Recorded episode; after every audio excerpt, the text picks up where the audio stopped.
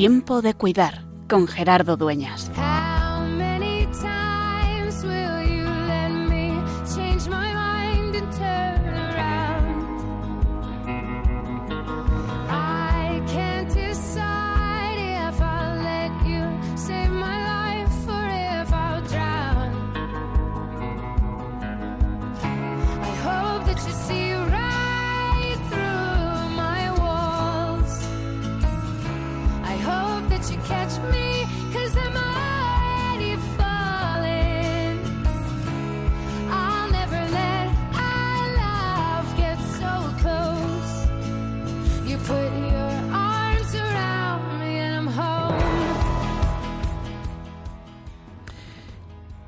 Acompañar en el sufrimiento. Ese es el lema de nuestro trabajo. Y eso es lo que queremos hacer también en la pastoral de la salud. Lo que queremos escucharnos, lo que queremos que sea nuestro motivo, el motivo de nuestra vida. Acompañar a quien sufre. Es verdad que hay pues muchos tipos de sufrimientos. Hay muchos sufrimientos distintos, hay mucha gente que sufre por diversas causas. Hay gente que sufre a causa de la soledad, hay gente que sufre a causa de la falta de trabajo, hay gente que sufre a causa de un problema familiar, hay gente que sufre a causa de muchas cosas. Pero lo concreto, lo concreto nuestro, como nos recordaba el director nacional de la Pastoral de la Salud, lo concreto de la Pastoral de la Salud es acompañar a quien sufre a consecuencia de la enfermedad, acompañar a quien sufre a consecuencia de que un problema de salud se ha hecho presente en su vida, de salud física, de salud psíquica, que hay algo que está pasando por dentro y que hay algo que en cualquier caso nos supera. Por eso es importante descubrirnos acompañados. Por eso es importante reconocer que Dios siempre está ahí. Por eso es necesario estar al lado de quien sufre en un camino de caridad. Estamos en plena campaña del enfermo. Hace unos días, hace 11 días, el 11 de febrero, en la festividad de Nuestra Señora de Lourdes, eh, comenzábamos, daba arranque en la Iglesia en España la campaña del enfermo, que este año trae ese lema, acompañar en el sufrimiento. Acompañar en el sufrimiento es necesario, porque en el sufriente está Dios, porque el sufrimiento tiene un sentido si lo vemos desde Dios, porque el sufriente se hace lugar especial de la presencia del Padre. Y por eso queremos acompañarlo y por eso queremos acogerlo y por eso queremos decirle gracias por abrirnos tu corazón. Muchas veces me preguntan las personas que cómo me puedo dedicar a esto, cómo puede ser que una persona cada día esté en contacto con la enfermedad de los otros, con la enfermedad mental en mi caso en general, pero también con personas al final de la vida. ¿Cómo es posible? ¿Cómo Dios te da fuerzas? Y la verdad que puedo decir que mi testimonio es que es un auténtico regalo, que es un auténtico regalo poder entrar en ese territorio sagrado que es el sufrimiento del otro, que es un auténtico regalo poder descubrir en la intimidad de lo profundo que Dios nos acompaña siempre, que es un auténtico regalo ser semilla de esperanza y ser, o intentarlo humildemente, las manos, los oídos, los ojos, los brazos y los pies de Dios. Pero es sobre todo un auténtico regalo acoger a ese Dios que se me hace presente en quien sufre consecuencia de la enfermedad. En ese Dios que cuida cuidándonos y que, pues como nos decían también ayer todos los la semana pasada todos los testimonios de Lourdes en el último programa, es que uno va a ayudar y el que sale ayudado es uno mismo.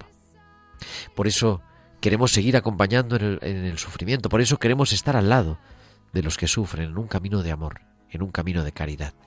Por eso queremos recordarnos, como cada martes, que es, que sigue siendo, tiempo de cuidar.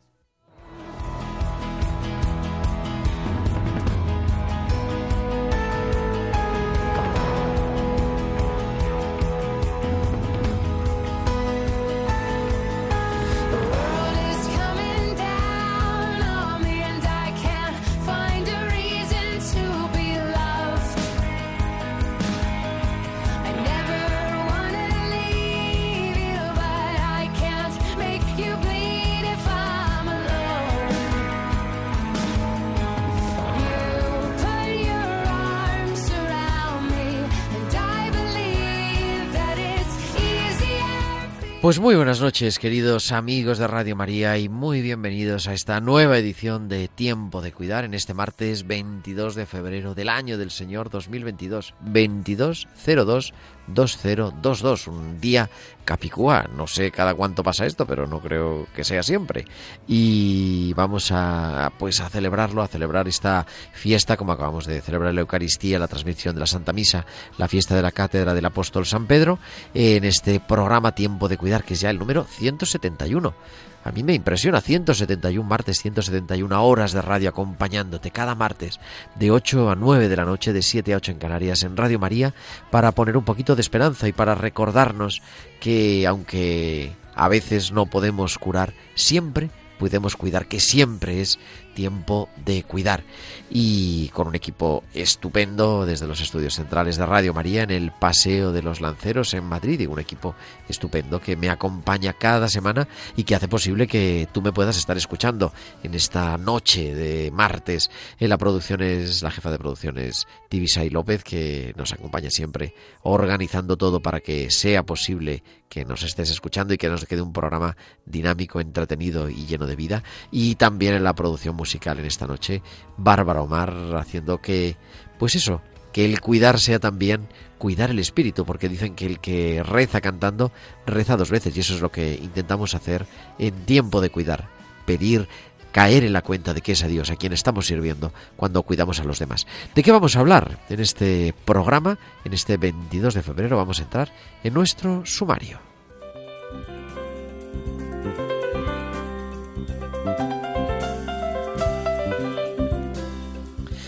Pues vamos a continuar hablando, como decíamos, de la Jornada Mundial del Enfermo que hemos celebrado el pasado 11 de febrero.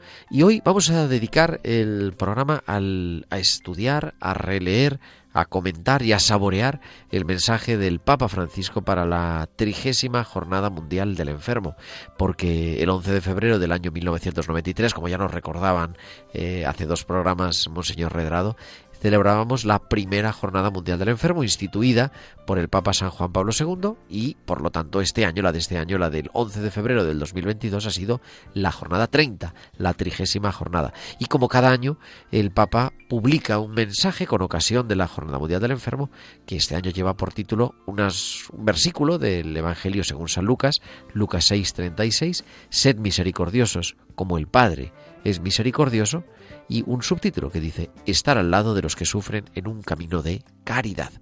Y todo eso y mucho más, nuestra tertulia, los hospitales con alma que nos trae cada semana Valcisa y por supuesto también nuestras pinceladas bíblicas recorriendo esos milagros de curación. Jesús apasionado por los enfermos que lleva la dinamis de Dios, la energía de Dios a todo el que sufre. Y como siempre, queremos que nos escuchéis, pero también que os pongáis en contacto con nosotros para saber que estáis ahí al otro lado, al otro lado en el coche, en la cocina, en casa, en el móvil o donde cada uno se encuentre oyéndonos en otro lado, al otro lado de nuestras fronteras, incluso al otro lado del mar. Así que esperamos vuestros comentarios que nos alientan también a seguir siempre eh, pues preparando, mejorando y sirviendo, es lo que queremos hacer en Tiempo de Cuidar y en Radio María. Y como digo, podéis comunicar con nosotros con vuestros comentarios en nuestro correo electrónico tiempo de cuidar arroba tiempo de cuidar arroba y también os podéis seguir y poneros en contacto con nosotros a través de las redes. En Facebook somos Radio María España, en Twitter arroba Radio María Spain, aquí en Twitter podéis publicar con el hashtag almohadilla tiempo de cuidar y también durante la emisión del programa os invitamos a mandarnos nuestro, vuestros mensajes de chat a nuestro WhatsApp del estudio al 668 594 383 al 668 594 383.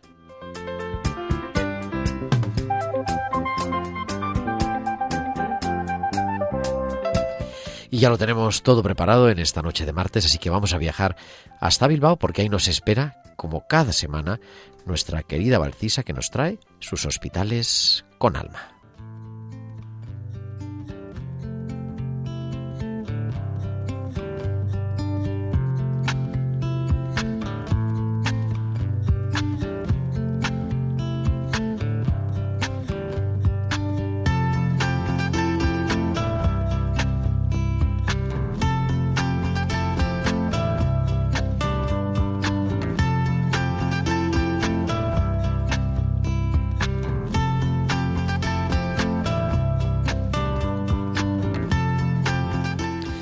Como decía, ya tenemos a Valcisa que cada semana, cada martes, fiel a su cita, nos trae sus hospitales con alma. Valcisa, muy buenas noches. Buenas noches Gerardo y buenas noches también a todos los oyentes. Las cosas de Dios. Ha sido un fin de muy duro. Hemos tenido una cirugía de urgencia y cuando todo parecía que iba a acabar bastante bien, las piezas se torcieron y de pronto el panorama era desolador. No dejo de pensar que igual podría haber hecho algo diferente que por qué, con lo bien que estaba saliendo las cosas, no podía haber un final más feliz. Hemos salido del hospital con una sensación desagradable, pero quiero compartir las palabras que el cirujano principal me decía al día siguiente. Son cirugías muy complejas. Hemos aprendido. Hemos solventado el problema como equipo. Lo hemos hecho aceptablemente bien. Son las cosas de Dios. Ponemos nuestro empeño, nos encomendamos a Él para que las cosas vayan bien. Pero Él nos da sabiduría para afrontar las cosas buenas y las malas. Hasta la semana que viene. Hasta la semana que viene, Valcisa. Aquí te esperamos, como siempre, para afrontar todo, porque son las cosas de Dios. Es Valcisa que cada semana nos trae en tiempo de cuidar los hospitales con alma.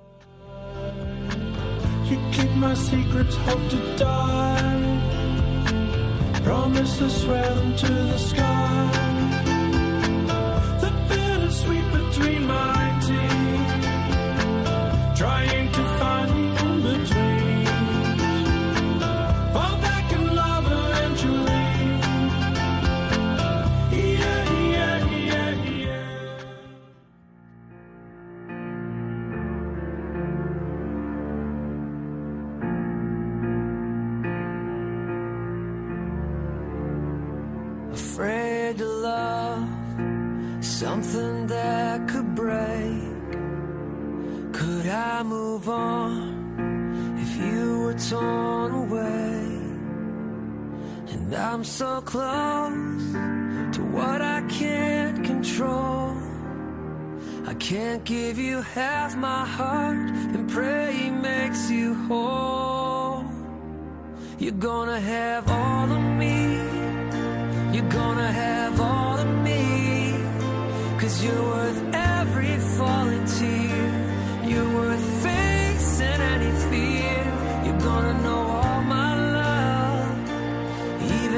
Not enough. Enough to mend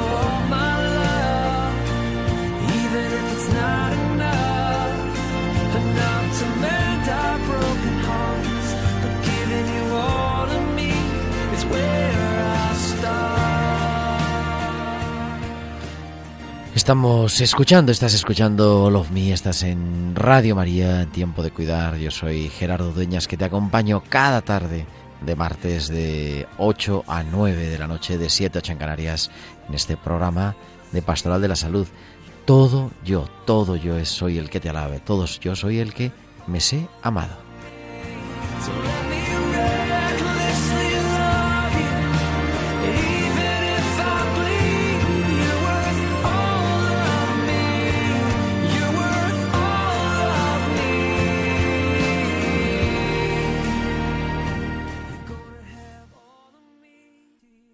Y en este 22 de febrero, a unos días de haber compensado la campaña del enfermo, queremos pues estar acompañándote y dejarnos acompañar también por el Santo Padre, el Papa Francisco, porque, como decía, se ha publicado recientemente, eh, a mediados del mes de enero, pero para la jornada del enfermo el 11 de febrero su mensaje. Ya es el mensaje 30 de tres papas, San Juan Pablo II, el Papa Benedicto XVI y desde el año 2014, porque el 2013 todavía fue el mensaje del Papa Benedicto, eh, este es el mensaje, el noveno mensaje del Papa Francisco. Como decía, titulado con un versículo del evangelista San Lucas, Lucas 6:36, Sed misericordiosos como vuestro Padre es misericordioso. Sed misericordiosos como vuestro Padre es misericordioso.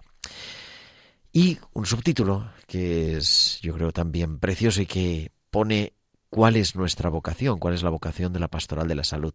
Estar al lado de los que sufren en un camino de caridad.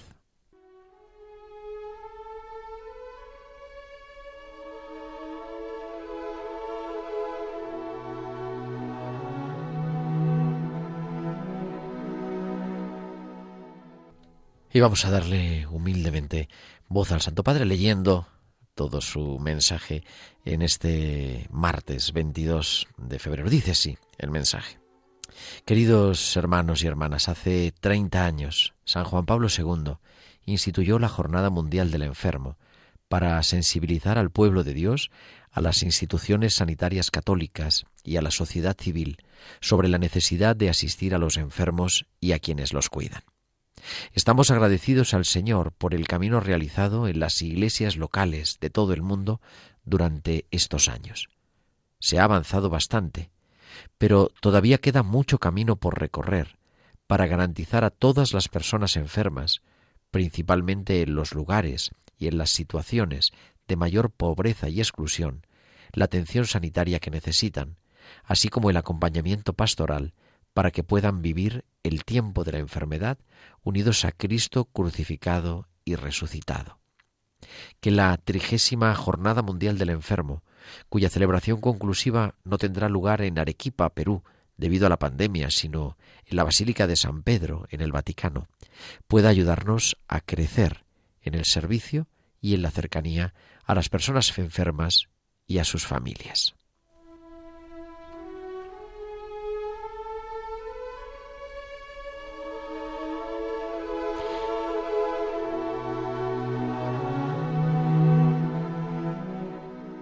Uno misericordiosos como el Padre. El tema elegido para esta trigésima jornada, sed misericordiosos, así como vuestro Padre es misericordioso, nos hace volver la mirada hacia Dios, rico en misericordia, que siempre mira a sus hijos con amor de Padre, incluso cuando éstos se alejan de Él. De hecho, la misericordia es el nombre de Dios por excelencia, que manifiesta su naturaleza, no como un sentimiento ocasional, sino como fuerza presente en todo lo que Él realiza. Es fuerza y ternura a la vez. Por eso podemos afirmar con asombro y gratitud que la misericordia de Dios tiene en sí misma tanto la dimensión de la paternidad como la de la maternidad, porque Dios nos cuida con la fuerza de un padre y con la ternura de una madre, siempre dispuesto a darnos nueva vida en el Espíritu Santo.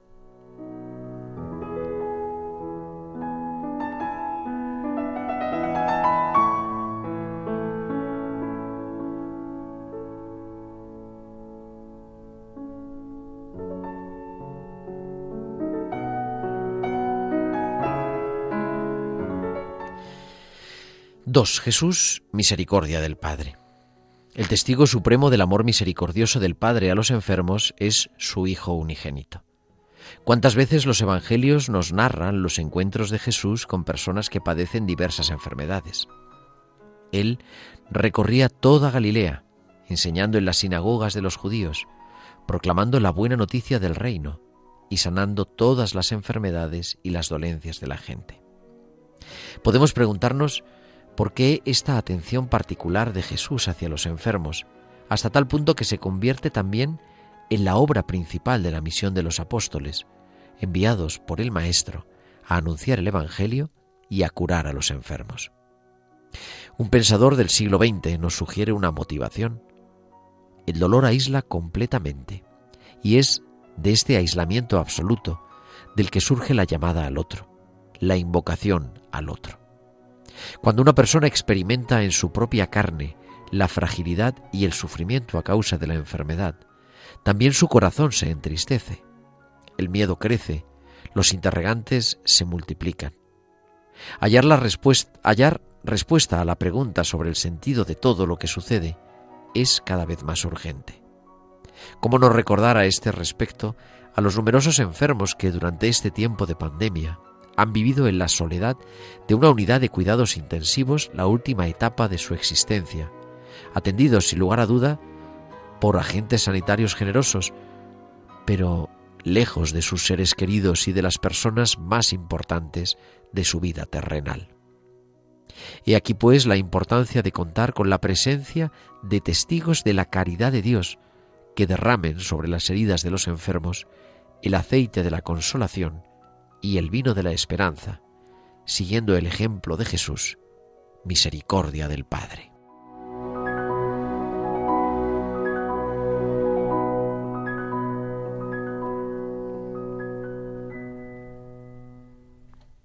Tres, tocar la carne sufriente de Cristo. La invitación de Jesús a ser misericordiosos como el Padre adquiere un significado particular para los agentes sanitarios. Pienso en los médicos, los enfermeros, los técnicos de laboratorio, en el personal encargado de asistir y cuidar a los enfermos, así como en los numerosos voluntarios que donan un tiempo precioso a quienes sufren. Queridos agentes sanitarios, su servicio al lado de los enfermos, realizado con amor y competencia, trasciende los límites de la profesión para convertirse en una misión. Sus manos, que tocan la carne sufriente de Cristo, pueden ser signo de las manos misericordiosas del Padre. Sean conscientes de la gran dignidad de su profesión, como también de la responsabilidad que ésta conlleva. Bendigamos al Señor por los progresos que la ciencia médica ha realizado, sobre todo en estos últimos tiempos. Las nuevas tecnologías han permitido desarrollar tratamientos que son muy beneficiosos para las personas enfermas. La investigación sigue aportando su valiosa contribución para erradicar enfermedades antiguas y nuevas. La medicina de rehabilitación ha desarrollado significativamente sus conocimientos y competencias. Todo esto, sin embargo, no debe hacernos olvidar la singularidad de cada persona enferma, con su dignidad y sus fragilidades. El enfermo es siempre más importante que su enfermedad y por eso cada enfoque terapéutico no puede prescindir de escuchar al paciente, de su historia, de sus angustias y de sus miedos. Incluso cuando no es posible curar, siempre es posible cuidar, siempre es posible consolar, siempre es posible hacer sentir una cercanía que muestra interés por la persona antes que por su patología. Por eso espero que la formación profesional capacite, capacite a los agentes sanitarios para saber escuchar y relacionarse con el enfermo.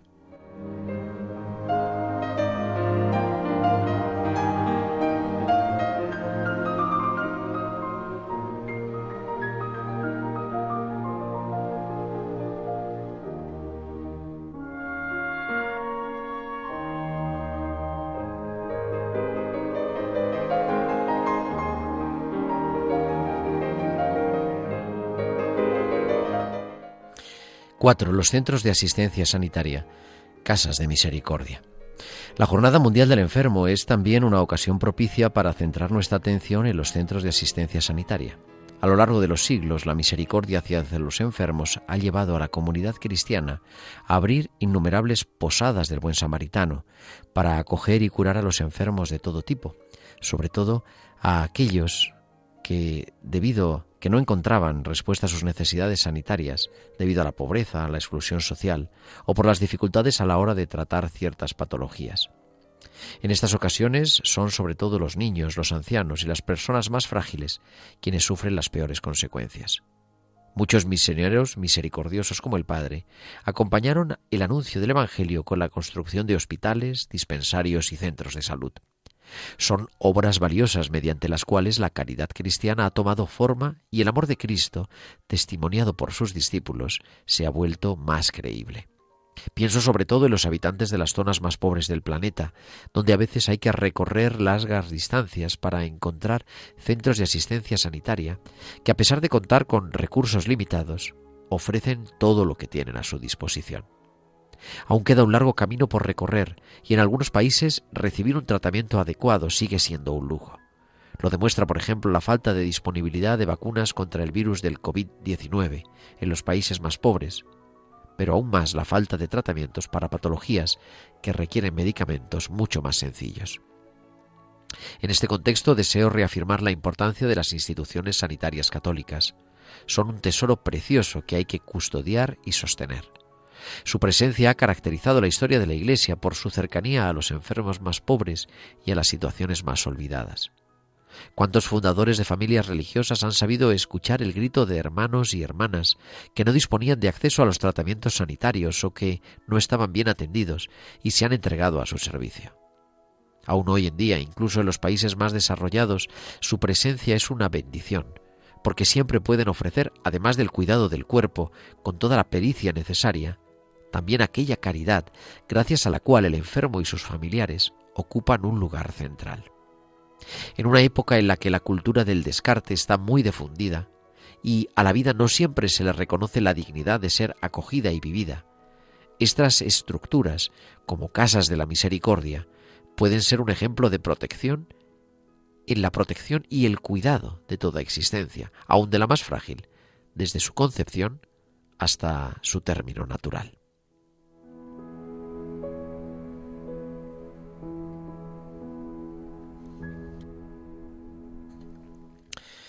5. La misericordia pastoral, presencia y cercanía.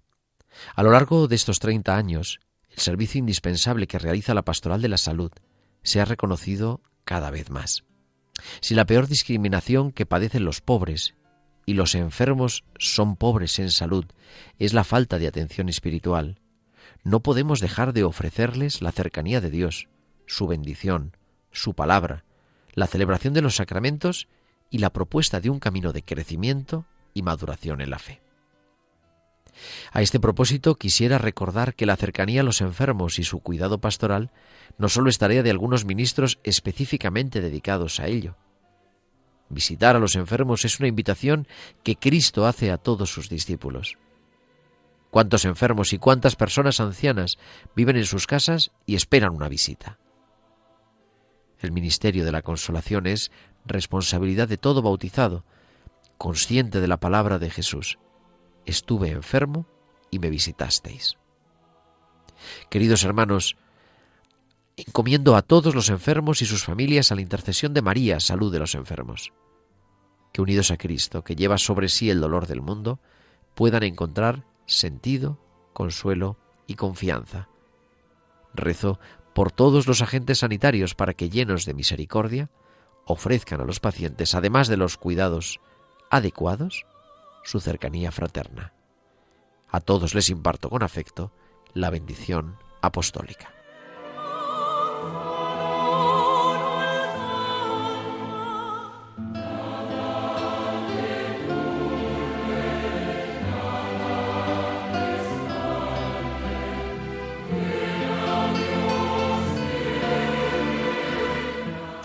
Pues es el mensaje que hemos leído, hemos prestado la voz para el mensaje para la jornada 30 mundial del enfermo que el Papa Francisco nos ha regalado a toda la Iglesia y que ahora, enseguida en nuestra tertulia, vamos a comentar y a compartir.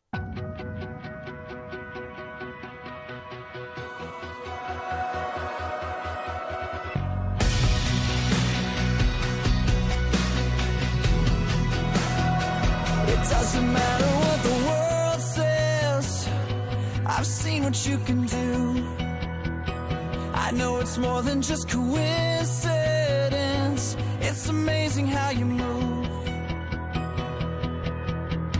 It's not always parting oceans. Sometimes it's the little moments when you show how close you are. Some would say it's only chance. I'm not gonna second guess. I've seen the hand of God.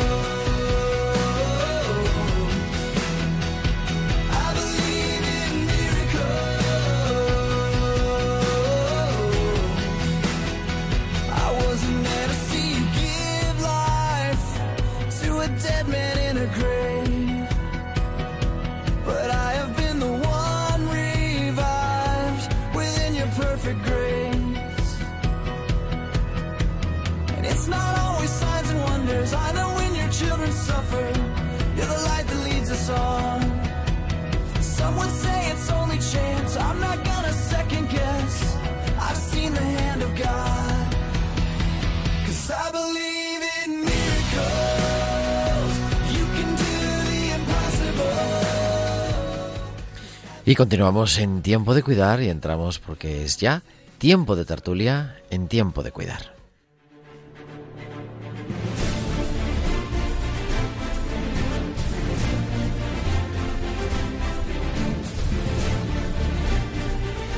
Y entramos, como decía, en la recta final de nuestro programa en esta noche de este 22 de febrero con unos compañeros que nos acompañan de lujo. Y tenemos a dos de nuestros tertulianos de lujo en este martes, que son Luisa del Campo de vivetuvida.es. Luisa, muy buenas noches, nuestra psicóloga Muy buenas noches. En este día tan especial, 22 del 2 de 2022. Sí, sí, es que es un día capicúa, que, que hasta no sé cuántos años no se vuelve a dar, claro, porque no tenemos 32 del 2. Y ya lo oímos por ahí a Lorenzo Forero. Lorenzo, muy buenas noches. Buenas noches, buenas noches Luisa, y buenas noches a los oyentes. Pues sí, yo me he pasado el día entero, que ya sabéis que los martes tengo clase también, y pongo la pizarra y digo 2202 2022. O sea, es un día especial y todavía nos quedan siempre. algunas horas. Pero bueno, no vamos a hablar solamente de eso, sino de este mensaje. Hemos leído, como habéis escuchado, me imagino, el mensaje, hemos dado voz al Santo Padre, pero quería eh, poner, porque para oír también la voz, aunque lo he leído yo el mensaje, para oír la voz del Papa, porque ha mandado al santuario de Lourdes, a un santuario de Lourdes que hay en una diócesis de Argentina, un mensaje de dos minutos, un video mensaje, lo podemos escuchar y así nos introducimos y compartimos un poco esto de acompañar en el sufrimiento. Perfecto. Fenomenal. Queridos hermanos, ustedes reunidos para preparar y para celebrar la fiesta de Nuestra Señora de Lourdes. Y lo hacen como peregrinando con el alma y pidiendo a la Virgen una gracia muy grande. Madre, ayúdanos a ser comunidad que sale al encuentro de todos ser comunidad que sale al encuentro de todos. Salir a encontrar a los demás, pero también salir a dejarse encontrar, porque el encuentro es mutuo. El encuentro no es una limosna, es jugarse por un estilo, es caminar juntos, escaparse del solitario y del aislamiento para estar junto a los demás. Con los amigos, con la familia, con el pueblo de Dios, todos juntos rezando delante de la Virgen. Por eso le pedimos a la Virgen que nos ayude a ser comunidad, Madre, ayúdanos a ser comunidad, para que salgamos al encuentro como comunidad. Lo contrario, el encuentro siempre es abrirse a otros. Lo contrario del encuentro es cerrarse el corazón. madre, que no tengamos el corazón cerrado, porque el egoísmo es como una polilla que te come por dentro el corazón. Queridos hermanos y hermanas, me uno a ustedes en esta celebración del santuario. Rezo por ustedes. Y por favor le pido que lo hagan por mí. Y les mando mi bendición. Que Jesús los bendiga mucho y que la Virgen los acompañe de la mano. Buena fiesta. Pues este es el mensaje que mandaba el santuario de Lourdes y yo digo, bueno, es, tiene que ver porque nos habla de esto de acompañar y no sé si queréis destacar algo del mensaje. A mí me parece que hay cosas interesantísimas, la verdad, pero pero vamos, os dejo a vosotros también, que yo ya he hablado un buen rato. Claro, como no nos vemos, Lorenzo, ¿quién empieza? Las damas primero, venga, adelante. Venga, me lanzo. A mí me ha gustado mucho eh, porque es verdad que cuando sufrimos o cuando lo estamos pasando mal, tendemos, quizá por inercia o por una falsa intención de seguridad, de protegernos, a meternos hacia nosotros mismos como los caracoles, ¿no? Y yo siempre digo que el sufrimiento, mm, claro que no es bueno, para nada, ¿no? Pero cuando es compartido es más ligero o se hace más, yo lo llamo esponjoso. Es difícil ponerle palabras a, a esto, ¿no? Pero se hace más llevadero y te alivia, desde luego. Entonces, me encanta esa parte de decir, mm, cuando lo estemos pasando mal, no te encierres en ti mismo, sino que al revés. Sal a buscar a los hermanos que andan por ahí y que seguramente estén como tú y te van a acompañar y vas a ser acompañado. Entonces, como que es recíproco, ¿no? Cuando te abres y cuentas lo que hay. No lo que te gustaría que hubiera en plan ideal, ¿no? Sino lo que hay con todas las todos los matices y todas las palabras que estés viviendo. Me ha encantado esa parte. Qué bonito, sí, sí, la verdad que sí. Es cierto, Y además en esta en esta época además en la que parece que eh, digamos que enseñar la, eh, aquello que nos aflige o que nos duele eh, no está ni siquiera bien visto. Lo que está bien visto es el selfie y todos sonriendo en el, en el borde del barranco o en el, la- en el columpio de turno. eh, cuando efectivamente, cuando verdaderamente algo está, eh, algo se complica, una situación de salud se complica, eh, alivia el, verdaderamente el compartirlo y el encontrar una Mm. mano amiga, el encontrar una ternura en, en, en- tus, en tus personas próximas. Eh, y sin embargo, pues eh, primero la sociedad no, no, no parece que lo vea bien y segundo hay también, no sé, formas mm, personales un poco de esconderle la, la enfermedad. Yo creo que el Papa viene a decirnos en esta ocasión que, que, que la fraternidad en esto también es importante. Mm. Me encanta lo que has dicho de la fraternidad, Lorenzo. Yo soy muy de la Revolución Francesa y creo que esa parte nos falta. Lo de la fraternidad, ¿no? Libertad, igualdad, bueno, estamos allá, más o menos, regulín, pero bueno, vamos a pa- para allá, ¿no? Pero la fraternidad, yo creo que Y claramente... además es propiamente cristiana, ¿no? Es un valor propiamente cristiano, claro. Curioso Sí. porque en la, en, la, en la Revolución Francesa fueron esos los tres, libertad, igualdad y fraternidad. Sin embargo, en, la, en los principios generales de la Constitución española dice libertad, igualdad y, si no me equivoco, no sé si dice justicia y pluralismo político o algo así. Eh, descarta precisamente la fraternidad. Curiosamente, una, una revolución liberal, eh, sí, poco cristiana, poco, poco, poco Lo que dada. más me gusta a mí, justo. Sí, la han, efectivamente, nos la han extirpado de ahí. Sí, sí. La encontramos en, afortunadamente la encontramos en la Biblia, no en la Constitución. Efectivamente, así es. Y bueno, y esa parte a mí me, eh, al comienzo, del- vamos, hay muchas cosas, pero al comienzo del mensaje, cuando pone esa dimensión de Dios como padre y como madre, ¿no? La dimensión de la paternidad y de la maternidad, dice el Papa, porque nos cuida con la fuerza de un padre y con la ternura de una madre. Yo creo que eso es especialmente importante cuando uno está sufriendo, o sea, en ese mensaje dirigido a los enfermos, en ese caso, ¿no? Esa Mm. parte del mensaje. Yo cuando lo he escuchado no he podido eh, evitar acordarme de cuando estaba malito de pequeño y bueno, pues la ternura de la madre cuando te arropa y cuando estás ahí con un poco de fiebre y, y la fortaleza de tu padre cuando, cuando ya una vez recuperado te echa un pulso y te deja ganar para que, para que hagas ver que está ya todo superado, ¿verdad? Cada uno en su papel, pero eso sí que es ser inclusivo, ¿verdad? Y el Sí. amor de Dios pues pues mm, le emana de las dos maneras hacia hacia el padre y a la madre de formas distintas o iguales, pero igual de valiosas, desde luego. Una ternura que no sé si se puede decir de madre a Luisa, pero que a Luisa la llevaba a contagiarse del COVID por segunda vez en un mes. Eso es solidaridad. No, en serio, en serio, de verdad. Sí, sí, es verdad, es verdad. Fue por cuidadora. Eh, me volví a contagiar en 15 días. Lorenzo, un desastre. Pero sí, sí, por madre, fue por madre. Y mira que cumplí los protocolos, os lo prometo, ¿eh? Pero nada, el virus mm, me Yo pudo. creo que la, es- la maternidad está por encima de la contagiosidad, de, Claro, la efectivamente. contagiosidad del virus. Sí, es verdad. Me decía mi marido, pero ¿les has dado un beso o algún abrazo? Digo, hombre, Hombre, ¿cómo? eso va intrínseco. ¿eh? ¿Qué pregunta?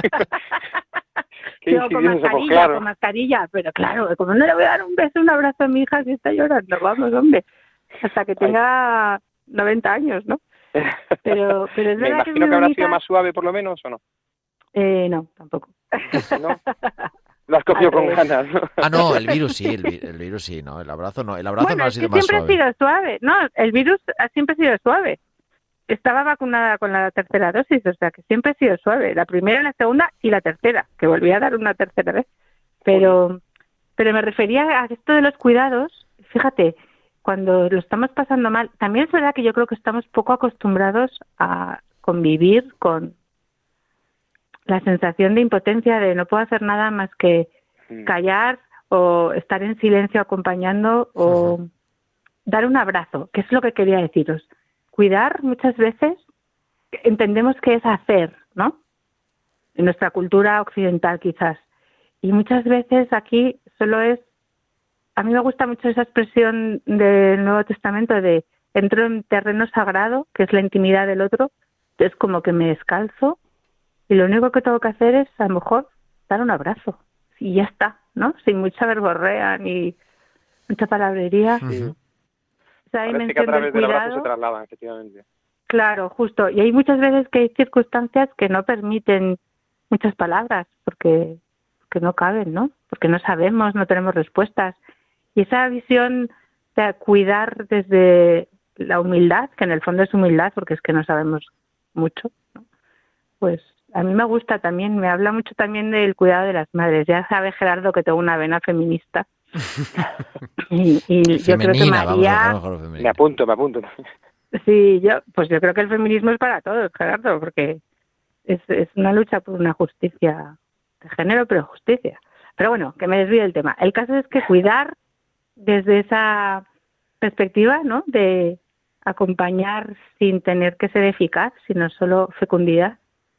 Mm, Me parece todo un reto para nuestra sociedad tan productiva, ¿no? Y muchas veces esto del sufrimiento no tiene nada que ver con la productividad. Quizás esa parte, mira, me, me recordaba esto que decís, lo que estamos compartiendo, cuando el Papa se dirige a los eh, profesionales sanitarios, ¿no? Y les dice, Mm. claro, que siempre hay que hacer y por lo tanto creemos que siempre hay que cuidar, que siempre hay que curar, ¿no? Y recuerda el Sí. Papa, dice, es que incluso cuando no es posible curar, siempre se puede cuidar, Cuidar. siempre es posible consolar, siempre es posible hacer sentir una cercanía que muestre Mm. interés por la persona antes que por su patología. Claro, el abrazo Mm. es mostrar interés por la persona, no leer el informe, ¿no? Claro. O incluso no preguntarle eh, si tiene fiebre, ah, porque es verdad, en, en el tema profesional es una cosa, pero en el día a día los que, o sea, la los acompañantes en general, muchas veces las conversaciones con los, con las personas que están enfermas, solamente le preguntamos por los síntomas, ¿no? En Mm. vez de, en vez cómo estás. Mm. Sí, pobres también porque tienen una presión asistencial que como para, decirles que... No, que no, pero me refiero también cuando estás acompañando a, a tu padre, a tu madre que está enfermo y qué tal, ¿no? Y está pendiente de la saturación, la temperatura, el no sé qué. Y a veces Sí. se nos olvida eso. Quizá también es entrar en, en ese terreno sagrado, ¿no? Porque a lo mejor Sí. cuando le preguntas a una persona cómo está, por menos de nada va y te lo dice. Y además con detalle, sí, efectivamente. Y con detalle. Claro, sí, pero es verdad que esa dimensión de, de escuchar, de atender, de esos verbos que son menos de hacer y más de estar, ¿no? Estar con la persona, con, con lo que haya, nos, nos cuesta. Y esa parte de, compartir, yo creo que es lo Sí. que tú decías, eh, Luisa, del abrazo, fíjate, yo creo que es importante. Me ha, me ha tocado, como dice, vivirlo hace relativamente poco, con eh, de sentir un abrazo silencioso simplemente con el que parece que compartes la, la carga Mm. y que, y que, mm, no sé, el, el dolor como que se, se divide entre dos en ese mismo Sí. momento. Y pues Sí, eso, es como de- que te este ayuda, ¿no? abrazo. Sí. Sí, sí, sí, es una, pero es casi físico, es, eh, yo diría que es casi físico, es decir, uy, ya se me ha pasado un poco, pero eso, ese valor de la sonrisa, que, de- del- del abrazo mm, silencioso un poco, eh, no sé, esa lágrima compartida, Sí, justo.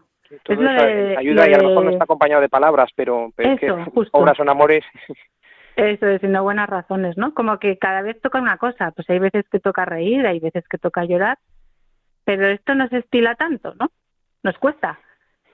Tendemos como a llorar en privado y luego ya salgo llorado a- al público, ¿no? a, a recibir, efectivamente. Claro, y es al revés, yo creo, lo sanador y lo liberador, decir, no, no, si hay que reír, reímos juntos, pero si hay que llorar, lloramos juntos. Como que para mí, en ese sentido, la salud mental es hacer lo que toca en cada momento, no disfrazarnos ni ponernos Es curioso porque con todo lo que han evolucionado las técnicas que dice efectivamente eh, las técnicas como quien dice médicas para curar el cuerpo y la mente o lo- pues la evolución no solo de, la- de las de los mm, elementos de diagnóstico o de tratamiento pensando en máquinas o en, en, en elementos de juicio de valor de diagnóstico y pronóstico y sin embargo el- la curación del alma o la ayuda de, de ayudar la- las herramientas para ayudar a alguien eh, que sufre eh, para ayudarle en el sufrimiento eh, son muy parecidas a las de hace Sí. 50 años o 500 años, no lo sé.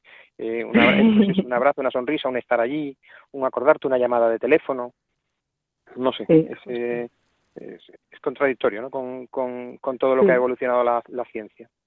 Sí. Yo siempre digo a mis amigos, yo cuando lo esté pasando mal, o porque se muera un ser querido o por cualquier cosa, yo solo quiero que vengáis a donde esté eh, a tomar una cerveza y comer pipas. Sí. Ya, no quiero más, pero venid. Sí, se trata de estar, ¿no? Yo- a mí muchas veces me preguntan, pero bueno, ¿y, ¿y qué se hace? ¿Cuál es la actividad en un hospital? ¿Cuál es la actividad en una residencia? ¿no? En, en la pastoral de la salud. Y yo, luego ya, luego ya desarrollamos, pero digo, creo que lo primero es estar donde nadie quiere estar, acompañando, estar allí, ¿no? Al lado, en una presencia, no solamente estar, en fin, pensando otra cosa, o sea, estar presente absolutamente, ¿no? Pero que parece que no es nada, pero que es mucho y que al final no se trata tanto de qué palabras dices, ¿no? Sino con qué actitud estás. Mm, Es que seguramente lo primero que se siente un enfermo, una persona enferma, es muy solo. Es solo en su sufrimiento, solo en su miedo, solo en su... Estoy pensando en, en enfermedades, ¿no? Que ¿no? Cuando tienes un- una gripe, a lo mejor que también, pero... Eh, pero lo primero que se, que, se, que se encuentra uno es muy solo. Entonces, encontrar a alguien ahí es como una tirita. Ya eh, eh, ver a alguien, una sonrisa de alguien al lado tuya, eh, ya sea un afecto, no te quieren encontrar, pero incluso no habiendo ese afecto, que las personas de la institución sanitaria que sea, y, este, y desgraciadamente en estos últimos dos años ha sido así con mucha, con demasiada frecuencia, pues, pues yo creo que ya es el principio de, de ese apoyo, sin necesidad a lo mejor efectivamente de, de decir nada especialmente, eh, Mm. como decía Luisa, efe- eficaz. Mm, Parece que si no vamos exigidos a decir algo, no, a veces Mm. simplemente con estar efectivamente a comer, a tomar, a tomar una cerveza, a comer una pipa o a estar simplemente allí, Eso. Qui- Quizás nos parece que sea nuestra, pu- nuestra propia angustia frente al dolor lo que nos hace ponernos en ese modo tan activo, ¿no? Como que nos cuesta también mirarlo frente a frente es verdad. Y nos moviliza como a tener que hacer para resolver, ¿no? Y cuando no es nada de esto. Me gusta a mí mucho el, el documental, bueno, no es un documental, es una entrevista que le hizo a Pau Donés, ¿te acordáis? Eh, Sí, el justo de 15 Jarabe días de Palo, antes sí. de morir, le- el, el cantante de Jarabe de Palo. Y yo la recomiendo mucho en las terapias porque me, me parece una entrevista muy lúcida de alguien que sabes que se va a morir a, a los 15 días, ¿no? Cómo habla de la vida, cómo habla de la muerte, cómo habla con una serenidad, con una paz es, es un señor que no era creyente, pero da igual, porque habla con una visión del que sabe que se va a morir, porque se le ve físicamente que estaba muy deteriorado, ¿no?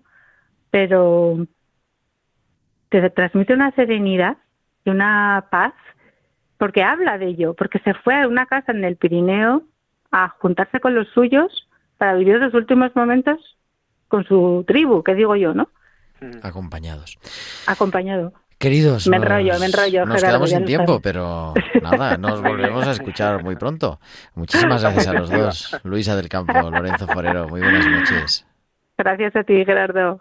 Ha sido un placer, como siempre. Un abrazo fuerte a todos.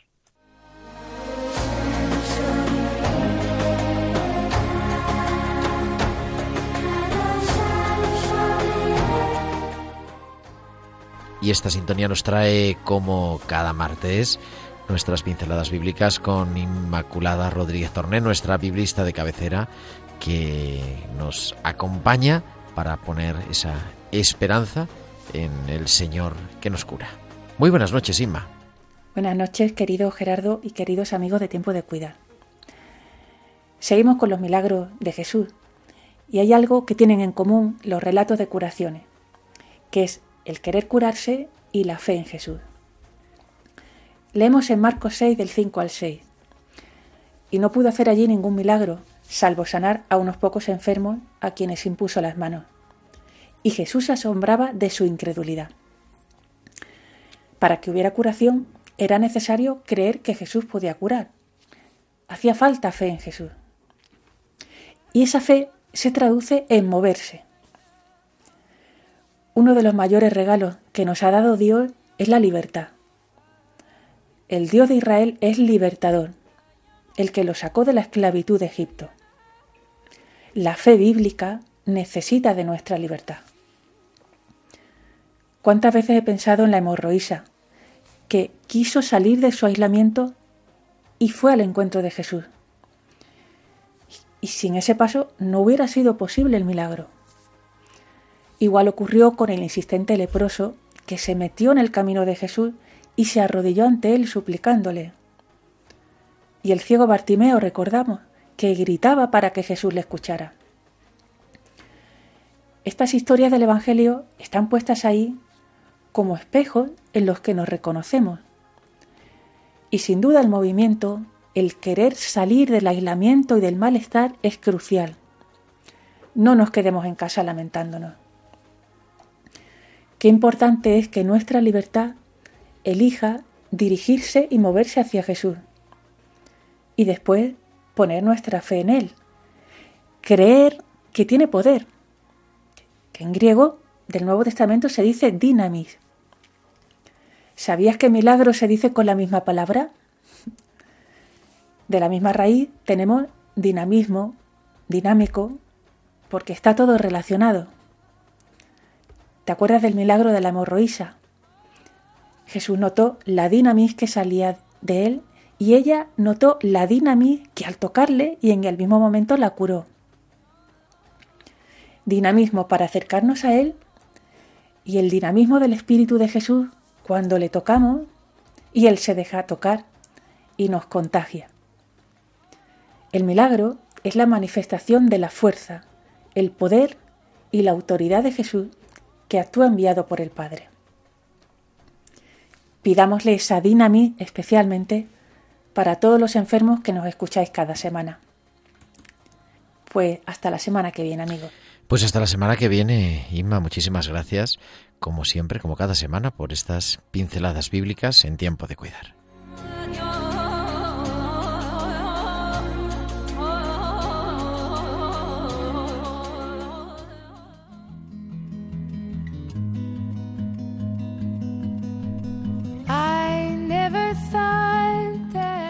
Y la sintonía nos recuerda que se nos acabó nuestro programa, que van a ser las 9, las 8 en Canarias, y que continúa la programación de Radio María, pero nosotros nos encontraremos aquí el próximo martes, que será ya 1 de marzo, y estaremos a las 8, a las 7, para acompañarte otra hora de radio.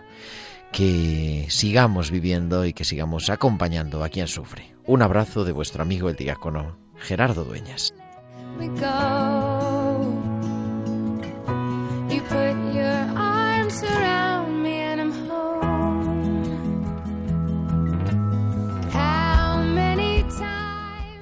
Han escuchado Tiempo de Cuidar con Gerardo Dueñas.